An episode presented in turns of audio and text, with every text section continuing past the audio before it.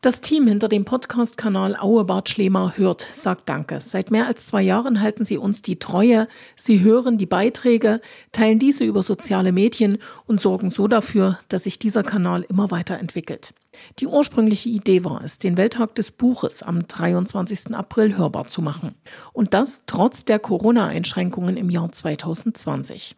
Mittlerweile hat sich Auebad Schlemer hört zu einem richtigen Kulturkanal entwickelt. Veranstaltungen und kleine kulturelle Highlights finden hier ihren Platz.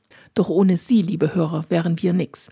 Deshalb sagen wir heute Danke mit einer kleinen spannenden Geschichte von Jana Hecker. Jana hatte die Idee zum Kanal und sorgt dafür, dass dieser immer wieder mit Leben und spannenden Geschichten gefüllt wird. Viel Spaß beim Hören wünscht Ihnen Ihre Katja Lippmann-Wagner. Eine wirklich schreckliche Geschichte. Es sollte ein Winterurlaub in einer kleinen Berghütte werden. Wir wollten Skifahren, rodeln und wandern und ein paar Freunde hatten wiederum andere Freunde mitgebracht, so dass wir ein lustiger Haufen waren. Allerdings wurden wir schon in der ersten Nacht eingeschneit. Selbst die Tür ging nicht mehr auf, so dass wir, um Holz für den Kamin zu holen, aus dem Fenster klettern mussten. In der Hütte gab es weder elektrisches Licht oder Heizung noch einen Fernseher, und so saßen wir vor dem Kaminfeuer und warteten darauf, aus unserer misslichen Lage befreit zu werden. Klar machten wir uns auch ein wenig Sorgen, ob die Vorräte reichen würden, und so kamen wir auch während unserer unfreiwilligen Gefangenschaft im Schnee auf die Geschichten, in denen Menschen, um zu überleben, das Unvorstellbare getan hatten und Menschenfleisch gegessen hatten. Um nicht zu verhungern, entschieden sie, die Überreste der Toten zu essen. Nun, Kannibalismus ist auch schon unter normalen Umständen ein Thema, welches nicht gerade zur Entspannung beiträgt. Unter unseren besonderen Umständen trugen unsere Gespräche erst recht nicht dazu bei, unsere Nerven zu beruhigen. Eine der Geschichten, die erzählt wurden, wird mir für immer in Erinnerung bleiben. Das Mädchen, das sie erzählte, hieß Cindy.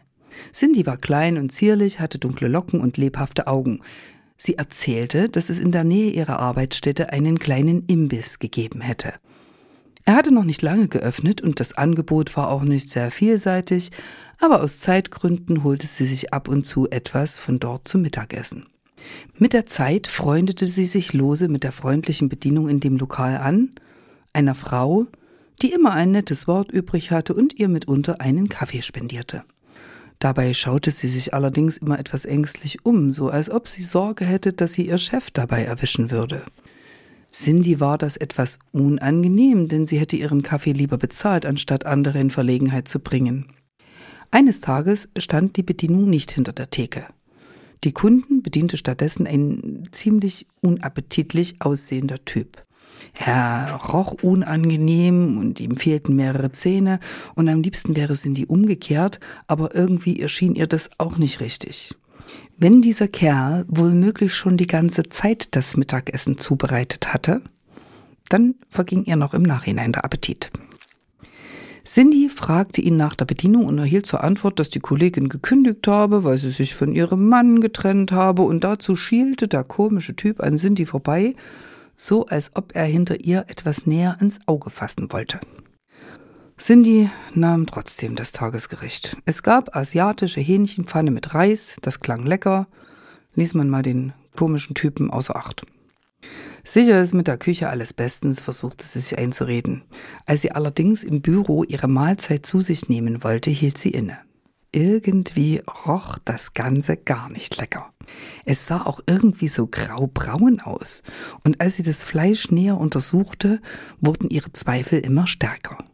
Das war kein Hähnchenfleisch. Zuerst wollte sie das Essen einfach wegwerfen und dann fasste sie sich aber ein Herz und ging nochmal in den Kiosk, um ihr Essen zu reklamieren. Es sei sehr wohl Hähnchen, sagte der widerliche Typ und wedelte dazu bekräftigend mit den Armen, sodass seine Ausdünstungen wie eine Welle über Cindy zusammenschwappten. Bekräftigend tönte es hinter ihm aus der Küche. Jawohl, Hähnchen! Zwar kein Brustfleisch, aber Hähnchen! Bildete sie sich das nur ein oder hatte der Mensch hinter der Theke Mühe, sich ein Grinsen zu verkneifen? Cindy verließ jedenfalls das Geschäft und beschloss, auf Nummer sicher zu gehen. Sie schickte eine Probe des Essens zur Fleischbestimmung ins Labor. Als sie am nächsten Tag in ihrer Mittagspause an dem Kiosk vorbeikam, bemerkte sie, dass dieser leer war. Der Inhaber, die Ladeneinrichtung, der widerliche Typ, alles war weg. Seltsam, dachte sie sich. Als sie ein paar Tage später eine Vorladung der Kriminalpolizei erhielt, wusste sie zunächst nicht, warum. Sie solle als Zeugin aussagen, wurde ihr gesagt. Der Kommissar sah sie lange und nachdenklich an. Wussten Sie, dass Schweinefleisch dem Menschenfleisch in Geschmack und Konsistenz am ähnlichsten ist? fragte er. Cindy schüttelte den Kopf. Was sollte diese Anspielung? Der Kommissar schaute sie an. Die Essensprobe, die sie eingeschickt haben, war tatsächlich kein Hühnchen. Cindy wurde übel. Äh, wollen Sie mir damit sagen, stammelte sie, mm, genau das, bekräftigte der Beamte. Woher haben Sie diese von Ihnen zur Analyse eingeschickten Speisereste? Cindy erzählte ihm von dem Laden, den verschwundenen Besitzern und auch von der zuvor verschwundenen Bedienung. Cindy machte eine Pause in ihrer Erzählung und ich sah mich in der Runde um. Der Gesichtsausdruck der anderen war gespannt. Bei einigen glaubte ich auch leichten Ekel zu erkennen, und auch mir war bei dem Gedanken leicht übel. Und was ist bei den Ermittlungen der Polizei rausgekommen? fragte einer. Ja, ja, die haben wohl den leerstehenden Laden auseinandergenommen und wohl auch menschliche Blutspuren entdeckt, die mit dem Blut der verschwundenen Kellnerin übereinstimmten. Die Kellnerin ist nie wieder aufgetaucht. Wieso haben die die denn umgebracht, wollte ein anderer wissen. Naja, meinte Cindy, sie haben wohl den Koch gefunden. Der hat dann ausgepackt. Es wäre wohl zu einem Streit gekommen, in deren Verlauf der eklige Typ die Kellnerin umgebracht und den Koch gezwungen hat, sie zu zerlegen. Den Typen haben sie bis heute nicht gefunden. Jetzt war mir richtig übel und den anderen offensichtlich auch. In diesem Moment hörten wir ein Motorengeräusch und sahen, wie sich ein Lichtkegel dem Haus näherte. Rettung nahte. Wir rochen unseren Retter, noch bevor wir ihn sahen. Er kam zum Fenster herein und stank fürchterlich.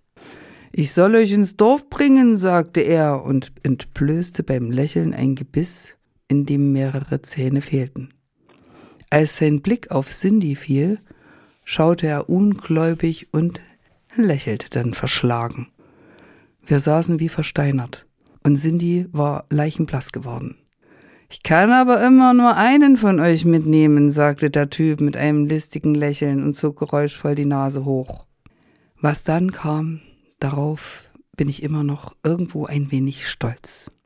Denn in einer fließenden Bewegung gelang es mir, eine hinter mir am Balken hängende Bratpfanne zu ergreifen, die ich dann dem Stinker volle Bude vor den Kopf haute, der daraufhin erwartungsgemäß zu Boden ging.